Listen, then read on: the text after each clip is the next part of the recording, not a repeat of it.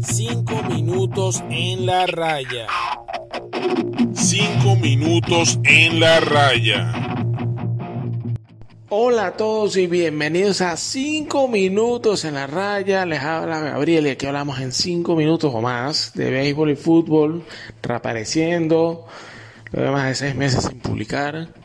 Eh, quería empezar con este primer capítulo, lo que sería la segunda temporada de 5 minutos en la raya, hablando de pocas reflexiones, dándole vuelta a la cabeza de, de la situación eh, del béisbol de las grandes ligas las repercusiones de por sí un deporte cuya audiencia va en, va en caída este y sobre todo si lo comparamos contra deportes mismos en Estados Unidos como el básquetbol con la NBA la NFL del fútbol americano eh, y atarlo un poquito con una de las solicitudes de los dueños de equipo que y de la MLB que fue aprobada en la negociación que hay en conjunto con la Asociación de Peloteros y es la eliminación del shift. El shift que es básicamente el cambio de, de formación, por decirlo de una manera, en las posiciones del infield y del outfield dependiendo del bateador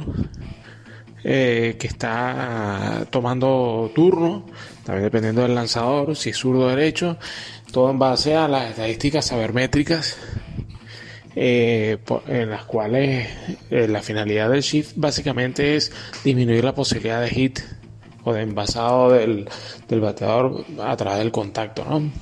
Eh, el avance de los corredores o incluso anotar una carrera.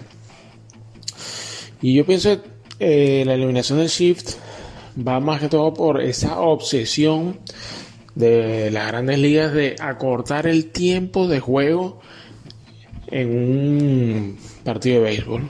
Una de las críticas que se le hace o de los issues que se encuentran eh, o de las razones por las cuales cae la, sintonía de un partido de béisbol es precisamente la, la, longitud del partido, la, eh, la cantidad de tiempo de, juego.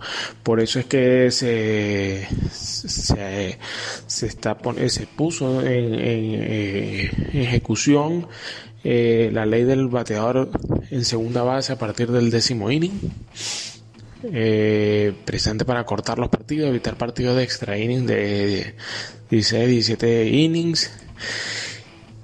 Y yo creo que la raíz del, de, de, del asunto, de la sintonía, no está en la, no necesariamente está en la longitud, porque si no la, la, sintonía en los playoffs fuese, fuese similar.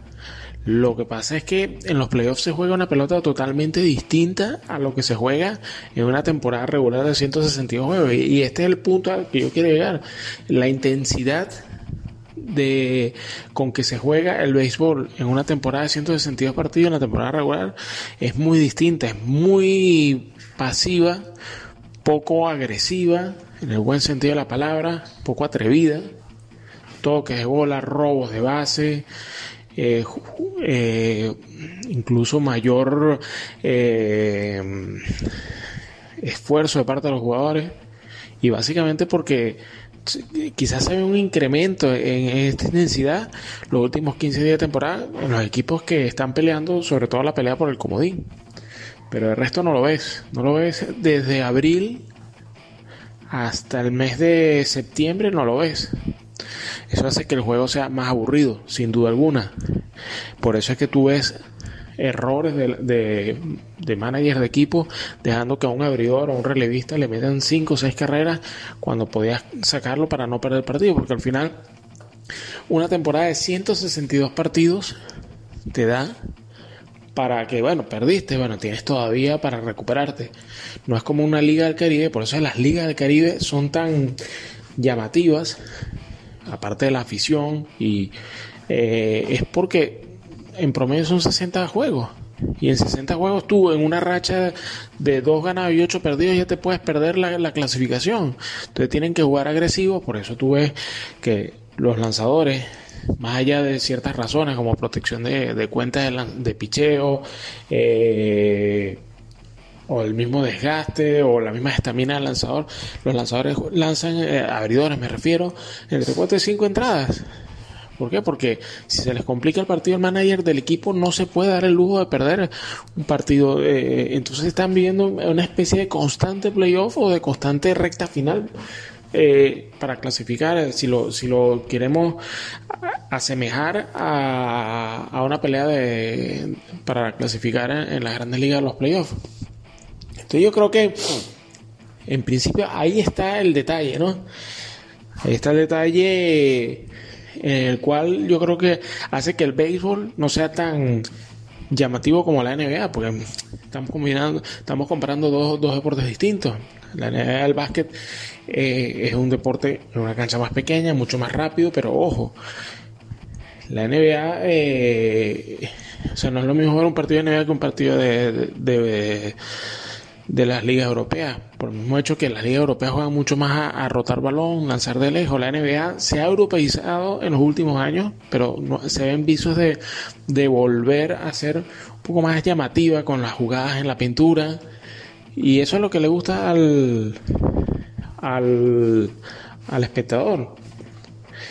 Además, eh, la temporada de la NBA es mucho más corta. Estamos hablando de, creo que son 80 partidos eh, y, yo creo que si quizás eh, el formato de temporada de las grandes ligas cambiara, yo creo que pudiera ser, y esta es mi, mi opinión particular, mi, una propuesta que al final no, no, va a ser escuchada, pero en mi opinión de que, ¿por qué no cambiar el formato de grandes ligas de la temporada? Básicamente ir por, por, por, por etapas. De abril a julio clasifican la mitad. La mitad de arriba sigue clasificando, eh, sigue, sigue en otra especie de, liga para clasificar a los playoffs. Y la parte de abajo clasifica como una ronda, de, sigue jugando por supuesto, pero una ronda de consolación. Eh, de alguna manera incluso eh, con, con, el premio de que los dos que lleguen a la final de, de, esa liga de consolación puedan clasificar a los playoffs. Puede ser. Eso que hace que haya más intensidad en los partidos, evitas que hayan franquicias que en una eterna reestructuración tengan temporadas perdedoras. Entonces por dos lados aumentas el atractivo y la competitividad mantienes a los equipos en una constante pelea porque eh, pasas de ser una temporada larga de seis meses a tres meses o dos, o dos temporadas de tres meses. Yo creo que eh, eh, ayudaría mucho a mantener más, más agresivo el juego, más atención de la, de la afición.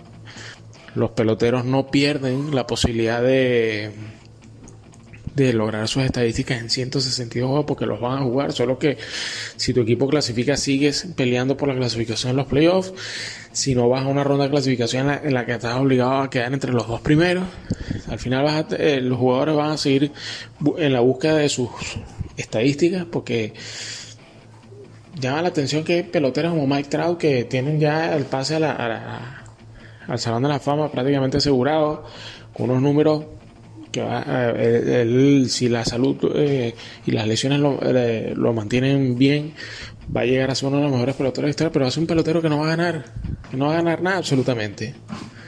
Y yo creo que, claro, al final se torna hasta individualista, ¿no? Y por eso hace que a veces hayan franquicias que que no les importe tampoco eh, tener años perdedores. Yo creo que haciendo una modificación de este estilo fuera mejor para todas las, partes. Pero bueno, esto es una opinión al respecto, que no todo parte del hecho de reducir el, el tiempo de juego, la rapidez del, juego. Este, igual la regla de, mantener a un, un, pitcher los tres innings, un pitcher relevista. Pero bueno, estos han sido cinco minutos en la raya. El regreso trataré de publicar más seguido.